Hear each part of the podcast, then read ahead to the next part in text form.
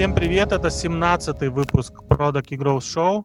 И с вами, как всегда, бессменный ведущий Ярослав Степаненко. И Паша Пыденко. И сегодня у нас в гостях uh, CDO Loon.ua, это Денис Судилковский. Всем привет.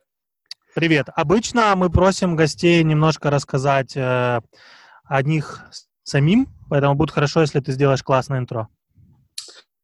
Uh, без проблем. Классное интро. Uh, в LinkedIn у меня написано, что я Chief Design Officer Loon. Uh, мало кто понимает, что это означает, и это, наверное, лучшая часть моей профессии. Хотя в Твиттере у меня написано, что я директор крутых штук, здесь тоже мало кто понимает, хотя и это тоже говорит Э, подробно о том, чем я занимаюсь. Э, я работаю в Лун.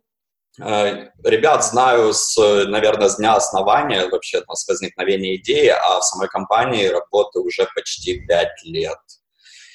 До этого моя история — это я работал в агентствах, я работал арт-директором, я был владельцем своей компании, даже нескольких компаний, одна из которых свадебное агентство, но думаю, наш подкаст будет не об этом. О, я бы здесь остановился. Ярику, кстати, актуально, да? Окей, окей. Ну и последние пять, почти пять лет я работаю на дядю, отказался от своего, пошел в офис, продался за печеньки. В общем, как-то так. Супер. Кто дядя? Дядя — это Лун. Это есть такой проектик в украинских просторах, если слышали. Мы слышали, но у нас э, люди, которые слушают наш подкаст, они не только из Украины, поэтому если ты детальнее расскажешь, будет круто. Окей, окей, окей. Окей. Э, с точки зрения бизнеса, скорее всего, Лун можно описать как э, это некий marketplace, с элементами infotainment а, то есть это контентный проект с маркетплейсом. С точки зрения самой бизнес-модели, это классика B2B2C, то есть мы посредники между продавцом и покупателем. А, если смотреть со стороны идеологии, то для customer ов, для конечных пользователей мы помощник в выборе жилья. С точки зрения второй составляющей, бизнес-составляющей, мы маркетинг-агентство для застройщика, то есть мы продаем внимание аудитории. А, идейно наша задача — это диджитализировать весь опыт приобретения жилья. От идеи купить квартиру, то есть от момента, а что там вообще, что почем, до фактически получения ключей в руки и дальнейшей там сдачи в аренду, дальнейшей продажи, неважно что. Ну, последний наш репорт кастомеров э, показал, что нас идентифицируют как удобный сайт для выбора квартир в новостройках. Вот это такие мы. А, чтобы понимать наши масштабы, там, особенно для тех, кто вне Украины, мы запущены в 30 странах. А, только в Украине у нас э, ну, дневная аудитория, мы ее меряем стадионами, потому что не очень прикольно уже мерить тысячами просто. А, но месячная аудитория наша — это 5 миллионов пользователей в Украине. И в Украине, по сути, у нас остался один большой конкурент, это Google, и наша задача сделать так, чтобы люди лунили квартиры, а не гуглили. Ну, то есть то, что сделал Amazon в Штатах, когда он подвинул Google из категории шопинга, вот мы хотим повторить эту историю в Украине с категорией недвижки. О, это очень амбициозно звучит. Слушай, а ты, мы когда еще готовились к подкасту, ты так подчеркнул, что не только дизайном, но и маркетингом занимаешься в Луне, поэтому, я так понимаю, это твоя прямая ответственность сделать так, чтобы люди квартиры лунили. Расскажи немножко об этой части, как вы планируете решать? А, это очень хороший вопрос, как мы планируем решать. Э, по сути, э, здесь надо понимать э, конечную цель, куда мы движемся. И мы как бизнес заинтересованы, конечно же, в расширении вертикали. И, по сути, мы хотим войти в сделку, то есть получать э, часть прибыли от коммерческих сделок на рынке недвижимости. И, по сути, сегодня э, уже существуют все технологии для того, чтобы реализовать, условно, интернет-магазин квартир, чтобы добавить на сайт кнопку «Купить», там, положить квартиру в корзину и принять первый платеж, это уже все существует не готовы продавцы и не готовы покупатели такому. Значит, наша задача сводится к следующему. Э, занять такое значимое место на рынке недвижимости, чтобы начинать диктовать свои правила игры. То есть наша конкретно маркетинговая цель сейчас – это увеличить долю внимания на этом рынке, чтобы как можно больше действий, связанных с выбором недвижимости и приобретением недвижимости, так или иначе проходило через нас. И если у нас или когда у нас будет настолько значимое это значение, мы сможем перевернуть эту э, парадигму мышления как у продавца, так и покупателя, добавить кнопку купить, и все завертится Я сейчас нас. маленький офф-топ. Я вспомнил, когда-то у моей э, невесты был клиент, э, который продавал яхты, и он постоянно жаловался о том, что в e-commerce, в, в репортах не видно покупку яхты. То есть у него в его парадигме мышления была такая штука, что человек приходит на сайт, добавляет яхту в корзину, ну, а там как бы яхты, лодки, да, ценник такой, как бы не, не 4 тысячи гривен надувная лодка с моторчиком еще за две. И вот он не понимал, почему же э, в e-commerce репорте, в ГА, не видно покупок яхты. Ну, тут с квартирами еще интереснее история, по-моему. Это та же самая история. То есть рынок, э, сама отрасль, она очень инерционна. Там, за последние пару тысяч лет, как строили дома из кирпича, так их по-прежнему и стоят. И, собственно, никто не видит причин, зачем что-то менять. Как бы, ну, мы строим, мы продаем. А тут врываются такие молодежь со своим интернетом, что-то себе там напридумывали, ну и вот мы уже лет 10 воспитываем рынок о том, что пора как бы двигаться в будущее, а не оставаться в прошлом. Как ты думаешь, э, после 10 лет, 10 лет воспитания рынка, сколько еще нужно лет для того, чтобы, ну, условно, experience заключался в добавлении в корзину и покупке квартиры через корзину онлайн? Я думаю, в развитой части нашей страны, конкретно в столичном рынке, это вопрос э, десят, одного десятка лет, то есть до 10 лет. В 20-30 мы уже будем покупать квартиры онлайн. Клево. Я вспоминаю о том, как я покупал квартиру, и риэлтор мне сбрасывал фотографии в Вайбере. И я, ну, мне надо было в Вайбере, в общем, это все открывать. Понятное дело, через Вайбер заплатить я не мог.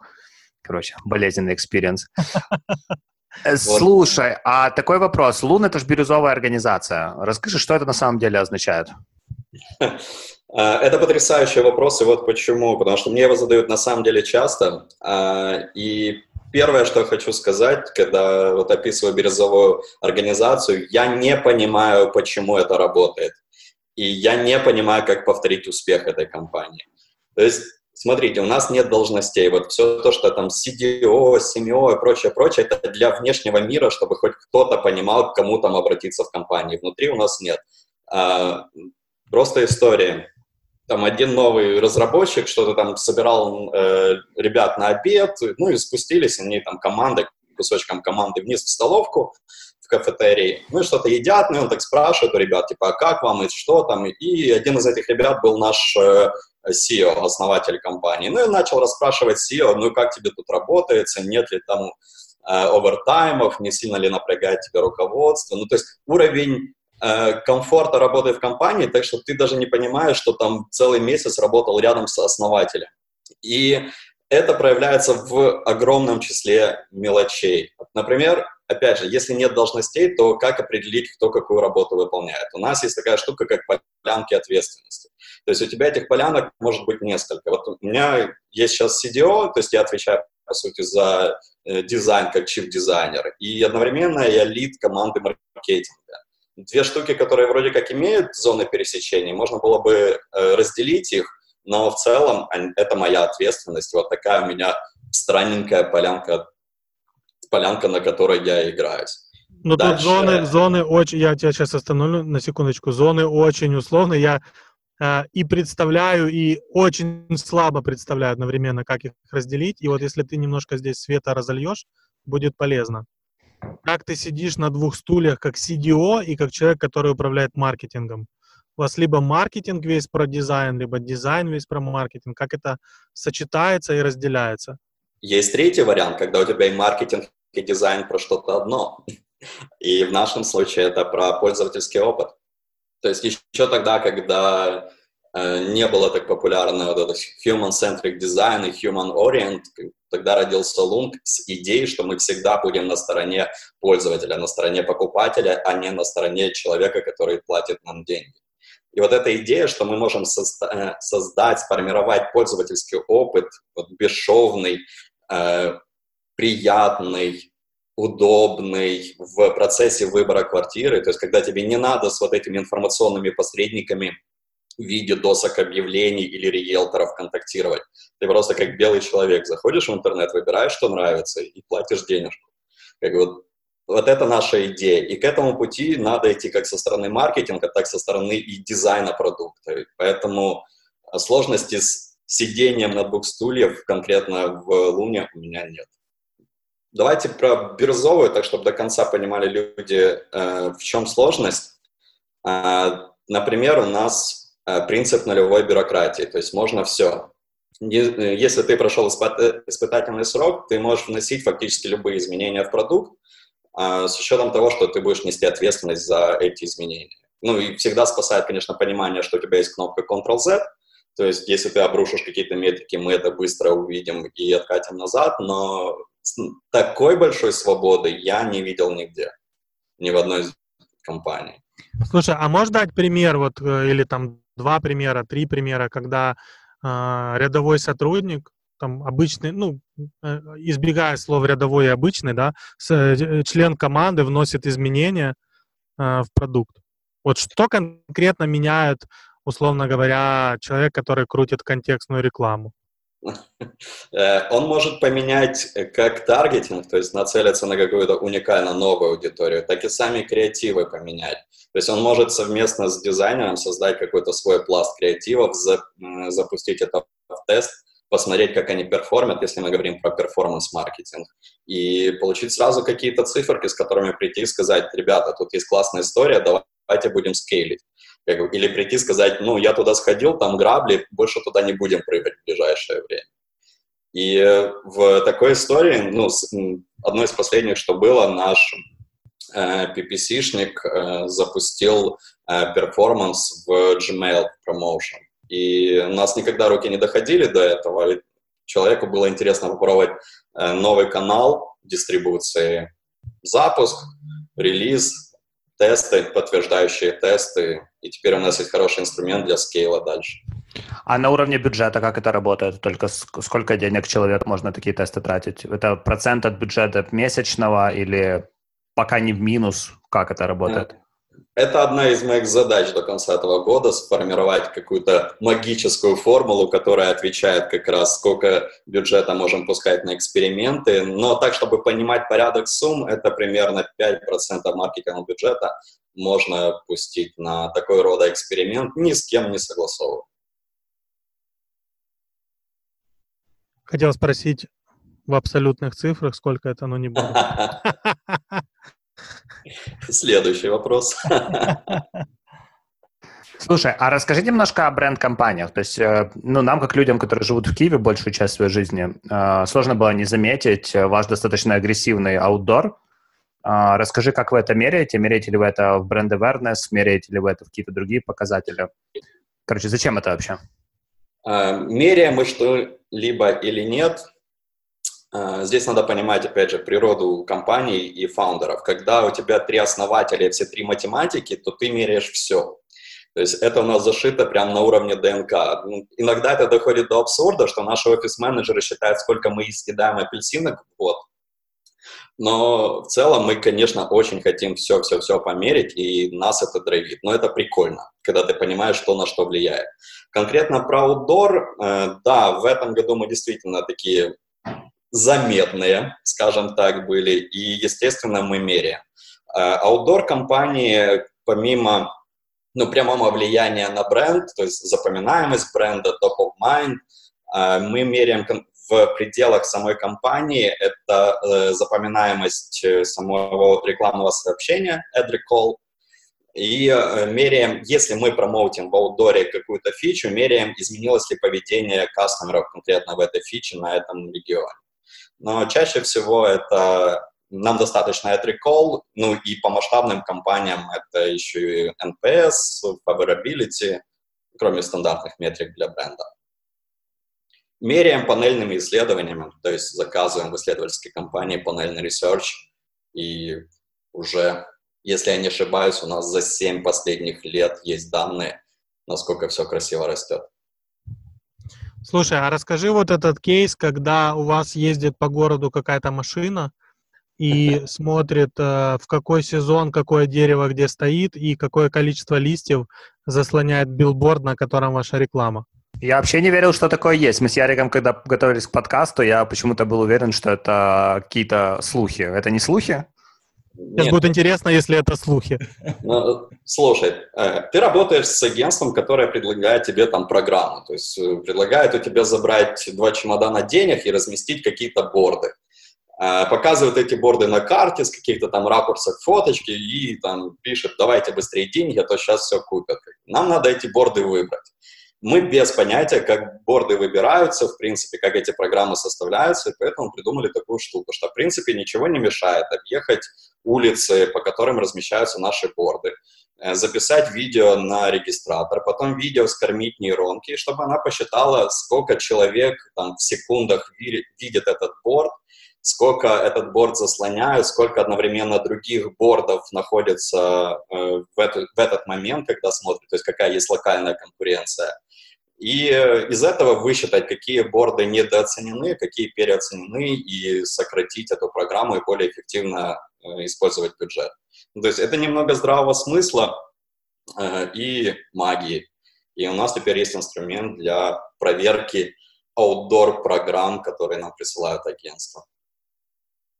Прикольно. И насколько вы смогли сократить бюджет после того, как поюзали свой инструмент?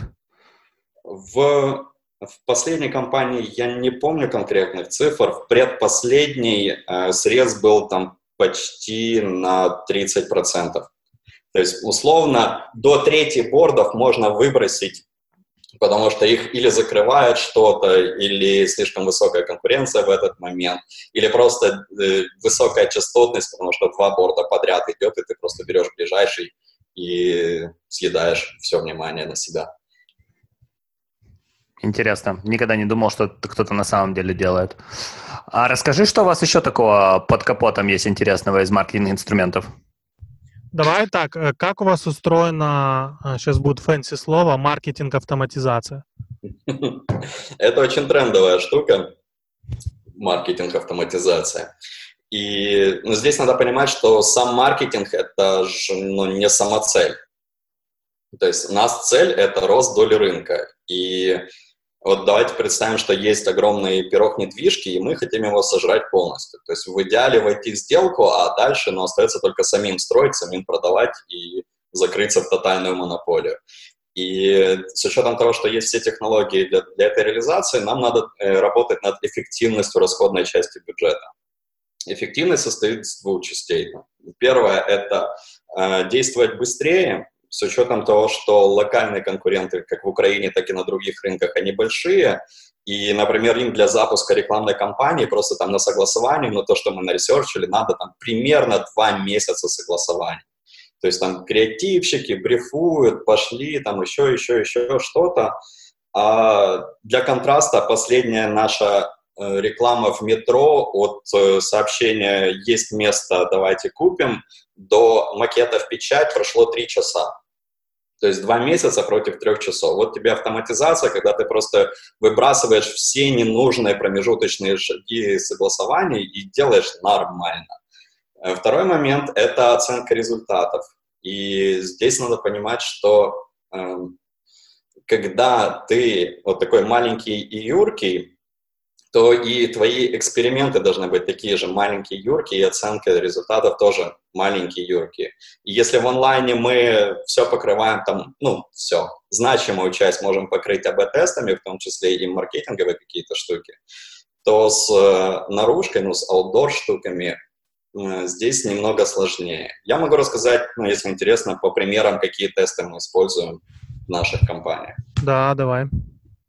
Окей, окей. В нашем маркетинговом портфеле э, есть три направления. Первое – перформанс. Очень понятная история. Ты покупаешь трафик, продаешь трафик, ROI положительный, ну и классно, погнали дальше. И здесь все э, сводится к каким-то точечным изменениям, и, и на наших объемах трафика э, тебе даже не обязательно проводить сплит-тесты. То есть у нас своя, собственно, рекламная сеть, там с порядкой, наверное, ярда показов в месяц, Поэтому любой э, тест мы можем просто выкатить какое-то изменение и посмотреть в моменте роста или падения метрики и зафиксировать. Удачи подожди, был. подожди, что значит своя рекламная сеть? Э, у нас есть рекламная сеть. На топовых ресурсах, типа корреспондент, э, в конце статьи, если доскроллить до низа, есть место, где мы откручиваем нашу рекламу. Ну, то есть рекламу наших бизнес-клиентов или нашу рекламу. Клево, я даже не знал. То есть это, по сути, как свой маркет-гид, только вы продаете не таблетки и странные штуки, а продаете то, что вы продаете на сайте, правильно? Мне, мне больше нравится, когда нас сравнивают с дворцем, а не маркет-гид.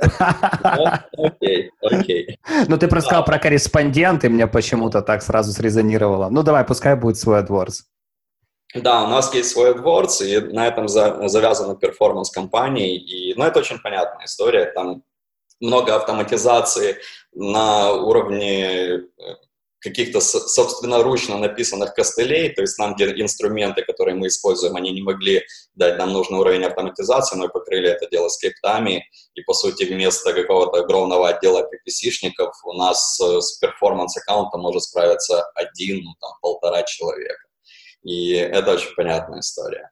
Второе – это дисплейные компании, они направлены на возврат пользователей, которые отвалились. По сути, это работа с ретеншеном, это такое очень жесткое пересечение маркетинга как раз и продукта. То есть есть люди, которые э, через N дней к нам не вернулись, хотя все говорит о том, что они должны были бы прийти, их надо где-то найти и вернуть.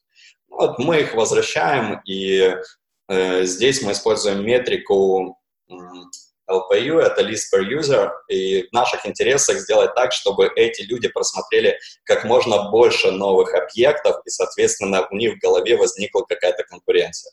То есть, когда у тебя много вариантов для выбора, ты начинаешь как-то циклить эти варианты, искать по ним больше информации, и все, человек нам возвращается. И третья большая история — это брендовые компании, э, э, в которых, э, наверное, самое сложное — это оценить эффект, и мы здесь тестируем на начальном этапе, то есть если, если это локальная какая-то небольшая компания, то нам проще выкатить и посмотреть, что будет, без каких-либо тестов. Если это большая история, например, там выход на телевизор, э, то мы можем оттестировать креатив. И, например, для последней компании для телека мы использовали DART-тестирование. Э, это в студии Шустера, там сидят как в аудитории у каждого зрителя в студии есть такая крутилка, где они крутят, типа, согласны или не согласны. Там вправо покрутил максимум согласности, влево там типа максимум не согласны. И специально обученные люди проводят тесты, то есть они показывают там рекламный сплит, то есть выход там твоих конкурентов, просто привычная реклама с телека, и один из этих рекламных роликов это, собственно, твой или те, которые ты хочешь оттестировать. И показывают в разных условиях, то есть сначала общий прогон, потом типа прогон без картинки, то есть симулирует, что человек не смотрит на экран. Ну и меряют там, запоминаемость там, по, э, по разным срезам, типа соцдема, там молодые, старые, мальчики, девочки. Ну и нам показывают, в какой момент, например, в ролике люди потеряли внимание из определенного сегмента, в какой, наоборот, свернули, как им такой креатив, как такой креатив. Конечно же, там протестировать можно идеи конкурентов, идеи с каких-то других рынков, и с этого собрать какой-то свой ролик.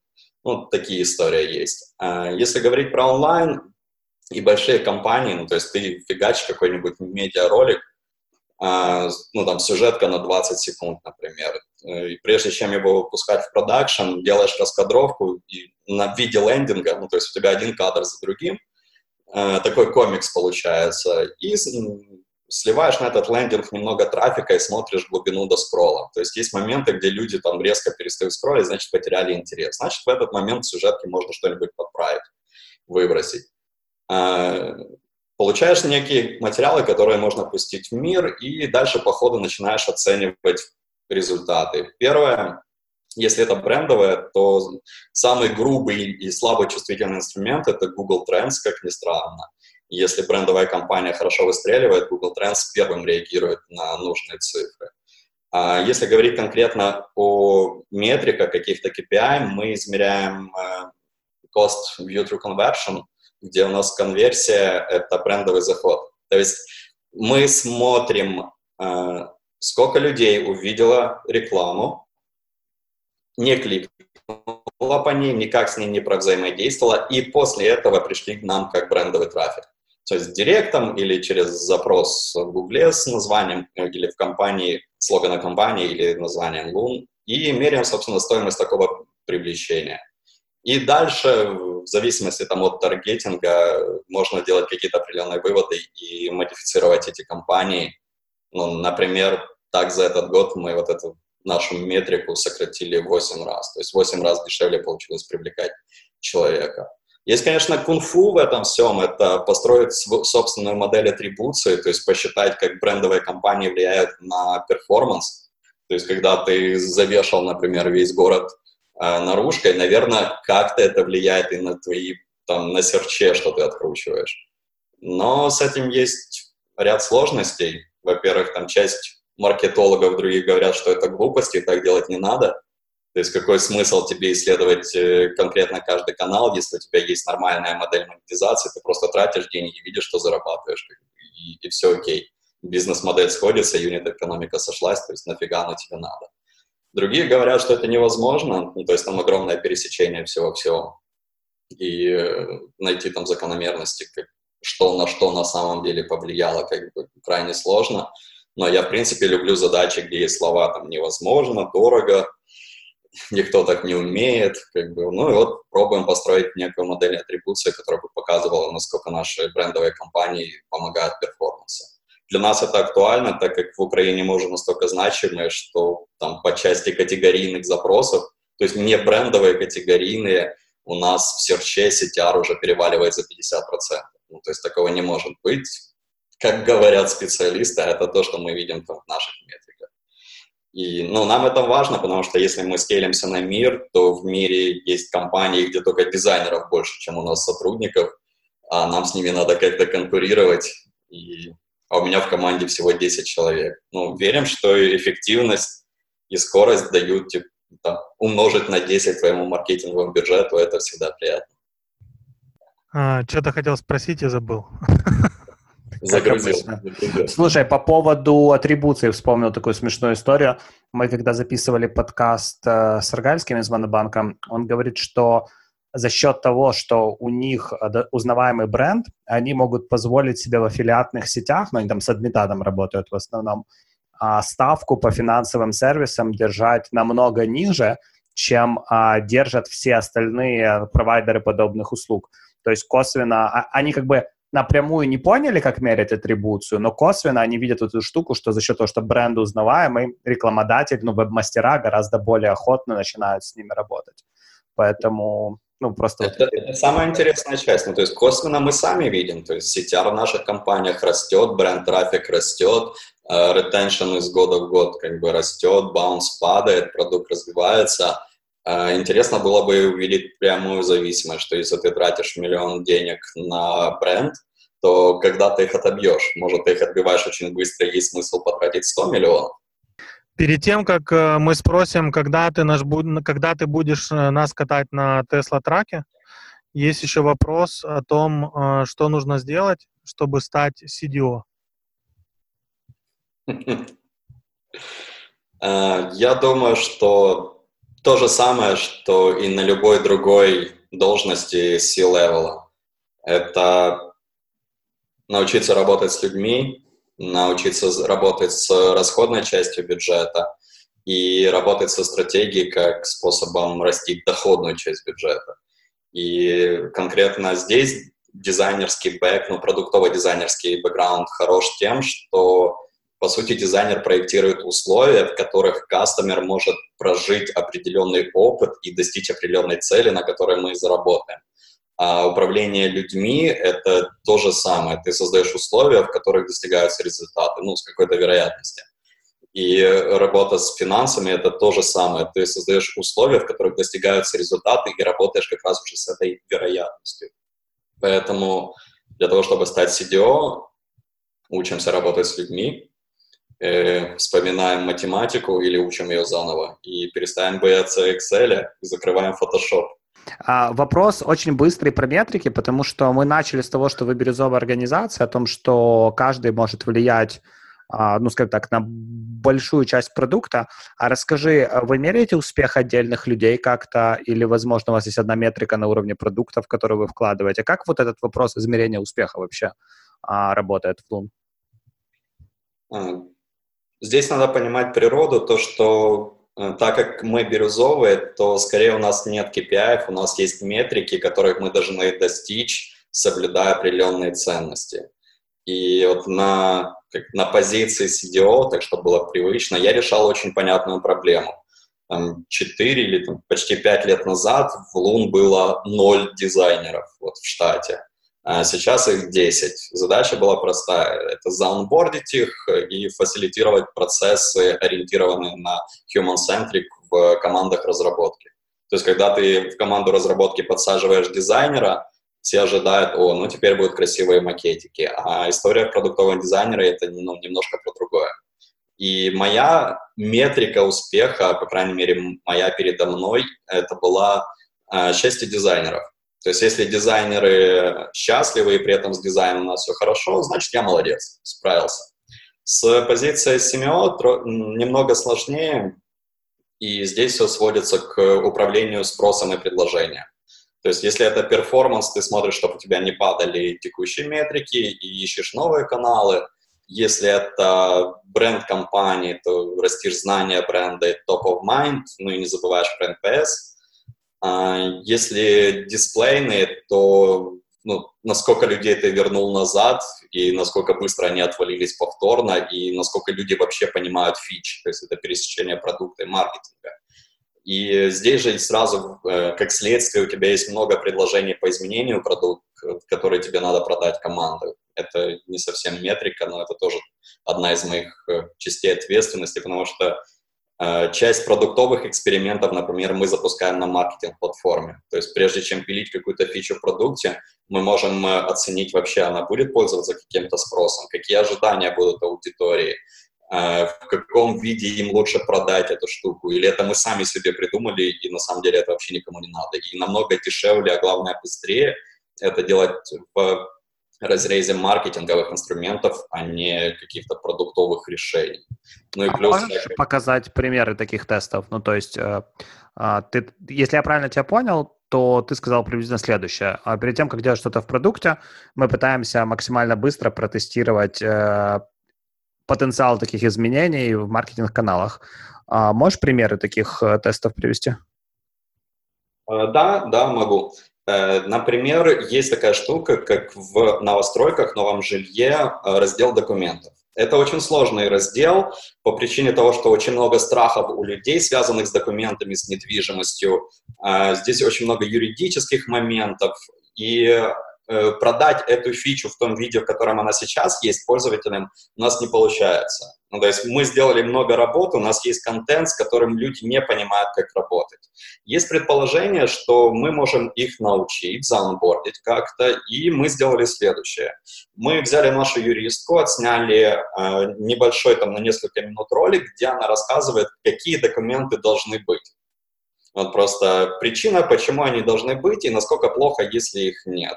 И э, из этого, с этого ролика мы льем трафик на лендинг, на маркетинговый лендинг, где, по сути, есть одна формочка, где ты можешь указать жилой комплекс и посмотреть, есть у него эти документы или нет. То есть изменений в самом продукте ноль, а мы просто тестируем коммуникации. То есть вообще это возможно людям объяснить, как работать с этими документами, или надо идти в какую-то другую сторону.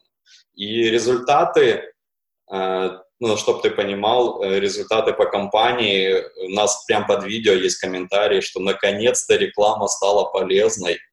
То есть люди откликаются настолько на эту штуку, и, видимо, есть такая потребность. И вот этот product market fit в разрезе одной фичи проще, проще найти как раз маркетинговым инструментом, а не пробовать перепиливать весь огромнейший продукт там, с этими тысячами разделов, тысячами документов что-то менять в дизайне, еще кто-то придумает, что это надо запустить обязательно в АБ-тест, то есть мы еще месяц будем ждать каких-то результатов с этого всего. Ну, нафиг надо. Неделя, у нас есть циферки, и погнали дальше.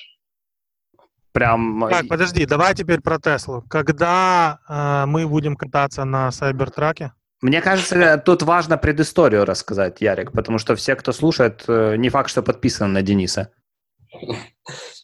Окей, мы покупаем Tesla Truck. Вот это огромное зубило страшное. Как бы зачем? Зачем? А, ну, если бы этот подкаст был не про маркетинг, я бы рассказал красивую историю, что нам действительно нужна машина, чтобы возить фотографов, но нет, конечно, нет. А, так как мы цифровой продукт, у нас есть отличнейшая проблема, которая есть у большинства цифровых продуктов. Мы не присутствуем в офлайне. То есть в голове как парасичного громадянина, там, обыкновенного человека, когда он только знакомится с нами, мы просто еще один сайт из выдачи. И переломить это очень дорого. Поэтому мы периодически устраиваем разные офлайн перформансы для того, чтобы подчеркнуть, э, что мы настоящие и большие. И в прошлом году мы на здание рядом с тарелкой на метро Лобецкой запихнули наши буквы, которые видно с расстояния в полтора километра. Там огромнейший наш логотип, 5 метров высотой, ночью светится такая огромная квадратная оранжевая луна. А в этом году решили, что надо купить огромную машину, на которой мы будем э, катать наших фотографов по съемкам. Они часто выезжают на объекты строительства, просто там отснимают, дроны запускают. И э, очень понятная история, что им нужен транспорт, а нам надо транспорт, на который можно разместить большой логотип. И когда тебе надо логотип побольше, ты ищешь самую большую машину. И мы думали приобрести F-150. Это такой огромнейший просто грузовик размера, наверное, с Богдан маршрутку. И как раз хорошая плоскость, площадь, чтобы закрасить его в оранжевый цвет, и наш логотип был заметен. И Маск тут как раз выкатил свою машинку, которая как раз вписывается в наш маркетинговый бюджет. Так что покатаю, как только он приделает э, зеркала боковые, потому что без них нельзя в Украине сертифицировать тачку. Блин, вот эта история. Отлично. Слушай, а расскажи еще немного, как у вас э, построено взаимодействие между маркетингом и продуктом. Это огромная боль, и не только наша. Я уверен, у вас тоже это боль. И как я нашел точки пересечения, это опять же они на под собой имеют общую идеологию, то, что мы все делаем для пользователя, и продукт, продукту делать customer research достаточно долго и дорого, в отличие от маркетинга, где это прямая необходимость. То есть для продукта это скорее как положительная фича, когда у тебя какие-то проблемы или когда тебе скейлить надо, а в маркетинге без исследования пользователей ты нифига не можешь сделать. Поэтому мы достаточно много ресерчим рынок, саму аудиторию, и я конкретно создаю артефакты, которые дальше промоучу в продуктах, показываю, смотрите, вот у нас есть люди, они хотят такое, они боятся такое, давайте мы запилим фичу или вашу подправим вот так вот. Ну и это дает обратный фидбэк, что там продукт-оунеры могут прийти, ну, наших условиях это фактически любой человек может прийти и сказать, о, я тут фичу запилил, как бы, но на нее никто не приходит, можете налить там трафика, посмотрим, как этим всем будут пользоваться люди. Окей, окей, не вопрос. И погнали делать. Ну, то есть это больше такой ручной привод, да, пока что? А, к сожалению, да, и я не знаю, как построить другую историю. В частности, я хожу на твои конференции, которые ты организовываешь, которые вы организовываете для того, чтобы найти ответ на этот вопрос, как подружить маркетинг с продуктом. И что-то никто не рассказывает мне секретный секрет успешного успеха. Отличный инсайт для построения лайнапа на следующую конфу. Вернее, не инсайт, а запрос. Да-да, пожалуйста. Слушай, а ты же был у нас на конфе на последней, на Confidence Conf. Тебе какой-то из докладов запомнился? А, хм, хм, хороший вопрос. А, давай я не буду называть фамилии, я расскажу, что в кулуарах э, рассказывают немножко о другом, э, чем о том, э, с чем выступают на слайдах. И у меня есть вот глобальная задача — это модель атрибуции и, в принципе, работы с брендом. И я понимаю, что для части людей это действительно хороший вопрос, но они выбирают другой путь решения, они просто переходят в компании такого размера, где деньги не считают. И когда у тебя бесконечное число денег, ты об эффективности о такой вот точечной конкретной эффективности перестаешь думать, и э, мне немного грустно от этого. То есть, получается, на рынке глобально сжигается огромнейшее число денег с потрясающей низкой эффективностью, и мы получаем результат только за счет того, что этих денег сжигается много, а, значит, мы бы могли работать лучше, значит, в мире было бы рекламы меньше, или она бы была бы качественнее, и люди бы жили дольше и счастливы в меньшем ну, количестве шума. Слушай, я сейчас э, позволь э, перефразирую то, что ты сказал, ты скажешь, правильно я понял тебя или нет. А, то есть э, при общении, ты, ты заметил тенденцию, которая показывает на то, что люди вместо того, чтобы решать проблемы эффективности управления маркетинг-бюджетом на маленьком скейле, э, стараются найти себе работу в крупных компаниях, где, скажем так, э, за эффективностью меньше следят, правильно? Ты прям видишь это как тенденцию или это просто там несколько разговоров?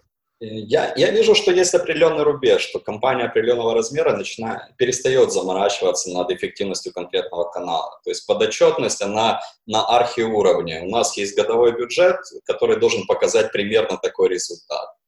А сколько ты денег спалил в процессе зря, это второстепенно, просто потому что у тебя есть эти деньги.